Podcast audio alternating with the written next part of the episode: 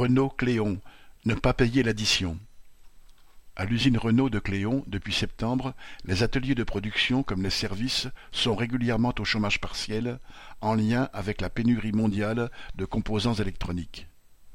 La direction a maintenant annoncé de nouvelles périodes de chômage. Selon elle, la cause serait toujours la pénurie de composants, mais aussi le fait qu'un des fournisseurs de Renault, spécialisé dans la fabrication d'un mécanisme lève-vitre, est installé en Ukraine.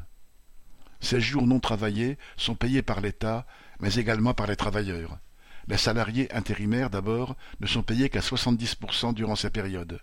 Les embauchés, eux aussi, en sont de leur poche, puisque la direction prend un jour sur les congés pour cinq jours de chômage.